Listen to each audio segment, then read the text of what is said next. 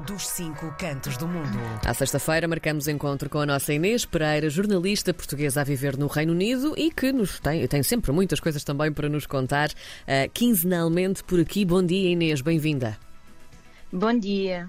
Hoje vamos falar de algo que continua na ordem do dia. Parece impossível, antes de entrar no ar contigo, estava aqui a pensar que já vamos entrar em 2024, daqui a muito pouco tempo. Um, a Covid-19 eh, começou em 2020, portanto diria que praticamente quatro anos depois ainda voltamos a este tema. E quando se fala de Boris Johnson, ainda melhor, ou pior, depende da, da, visão de tudo isto, não é?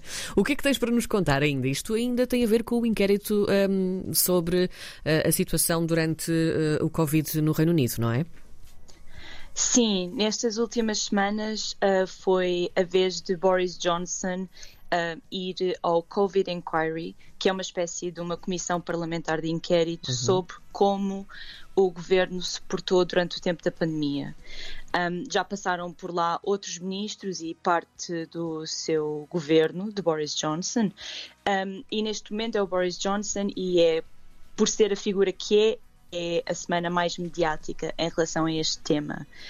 Um, e nada do que ele nos trouxe nesta comissão uh, surpreende ou traz algo de novo para o conhecimento tanto do público como do próprio governo em si.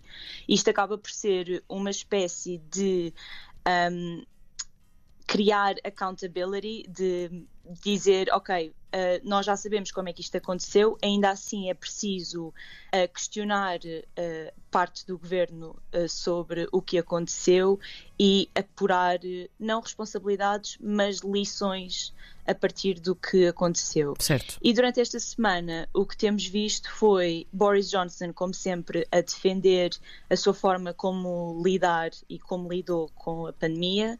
Mostrou-se também surpreendido pelo facto dos cientistas não terem sido consultados sobre o esquema de comer fora para ajudar.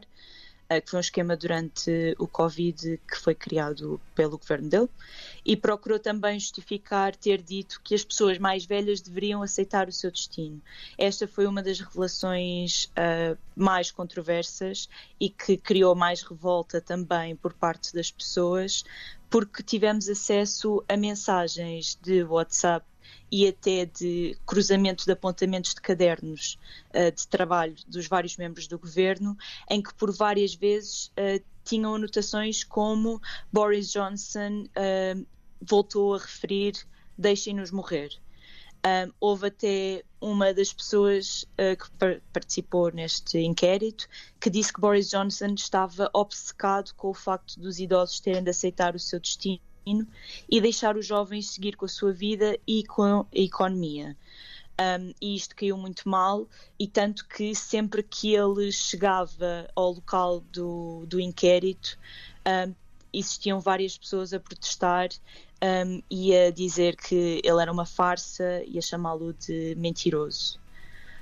no meio disto tudo, tivemos também um momento há quem diga que foi teatral e há outros que acreditam uh, no que realmente aconteceu, em que Boris Johnson se emocionou e disse que um, ehm, ele nunca desrespeitou as pessoas mais velhas um, ehm, e este aceitar o seu destino nunca foi no sentido de não cuidar das pessoas mais velhas, mas sim um, ehm, de criar uma abertura para os membros do governo poderem discutir sobre o tema e que foi este momento em que ele se emocionou, em que disse que quando ele esteve eh, internado, também ele com Covid, eh, que as pessoas que o rodeavam um, estavam muito doentes e foi quando ele ganhou a consciência total de que uh, era uma doença bastante grave e que era uma pandemia, não uma gripe casual.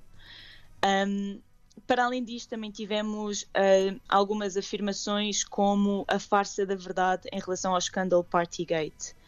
Um, portanto, acabámos por ter uh, algo que já sabíamos, mas uh, com uma nova reação de Boris Johnson, talvez um bocadinho mais um, consciente dos erros que fez hum. e capaz de pedir desculpa. Uh, foi uma das poucas pessoas durante este inquérito até agora que pediu desculpa uh, pelo que tinha realmente acontecido mas isto uh, não acaba por mudar a opinião do público. Um, continuam a achar que Boris Johnson foi a figura essencial para começar a existir um desmembramento dentro do Partido Conservador como fora Sim. das pessoas de quererem votar neles ou não. Um, e também uh, de afirmar e de solidificar o facto de Boris Johnson não poder voltar ou não ter condições para voltar a uma vida política. Uh, portanto, ele poderá manter-se nestes temas, mas sempre não uh, de forma parlamentar digamos assim. Continuamos ainda nas questões humanas de um ex-primeiro-ministro para o atual. Falamos agora de Rishi Sunak com a nova lei de asilo em Ruanda. Esta também é uma questão que temos falado por aqui ao longo destas semanas. Como é que estão as coisas? O que é que aconteceu durante esta semana? Na verdade, há sempre novidades, não é? Sim, isto é uma lei de emergência um, após uma press conference que o Partido, o Partido Conservador e o Primeiro-Ministro convocou ontem. É uma lei de emergência que dá aos ministros o poder de ignorar alguns acórdãos do Tribunal Europeu relativos ao asilo um, em Ruanda.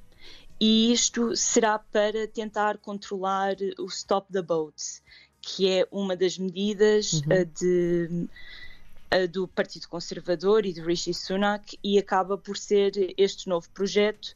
Ainda assim, um, nesta tentativa de recuperar o controle do debate, não significa que isto vá unificar tanto o partido como vá passar um, a lei, porque esta proposta de lei uh, já foi um, rejeitada pelo Partido Trabalhista, que já declarou que vai se opor e que vai uh, rejeitar ao máximo a tentativa de passar esta lei. E estamos a falar de ser, a partir daqui, que o Partido Trabalhista recusa apenas 29 deputados conservadores são necessários para rejeitar e para a lei não passar. Sim. E no meio desta confusão toda que existe entre tanto governo como Partido Conservador, um, como passado e presente de Partido Conservador e Partido do Governo, claro. Uh, temos também um agora ex-ministro da Migração que, que se despediu após esta lei e que argumentou que a proposta de lei não irá longe o suficiente e que vai ser eh, um triunfo de esperança sobre a experiência e por eh, não ser o suficiente este ministro despediu-se. E no meio desta confusão toda, uh, temos também a opinião do público, em que uh, o que acabam por ver é que continuamos com um, eh, esta mentalidade de achar que existe uma migração descontrolada, que é algo que foi durante ao longo dos 12 anos do Partido Conservador bastante intrínseca um, também nas mentalidades do, dos britânicos, uh, mas ao mesmo tempo num aumento de custos que isto significa, que esta nova lei significa para que paga os seus impostos e quem financia estas leis. Porque estamos a falar que neste momento 290 uh, mil milhões de libras do dinheiro dos contribuintes para este esquema já foi uh, gasto. E continuamos, já foi gasto e não existe uh, sequer ação por parte do governo de um, enviar uh, estas pessoas para Ruanda. Portanto, acaba por existir um sistema que está em colapso um, e que estamos a muito pouco tempo das eleições gerais e por isso este controle acaba por ser muito difícil. Vamos continuar a acompanhar também tudo isto. Inês Pereira, jornalista portuguesa a viver no Reino Unido, connosco quinzenalmente às sextas-feiras. Obrigada, Inês. Um beijinho e até daqui a 15 dias ou até para a semana, quem sabe. Obrigada. Obrigada. Um beijinho.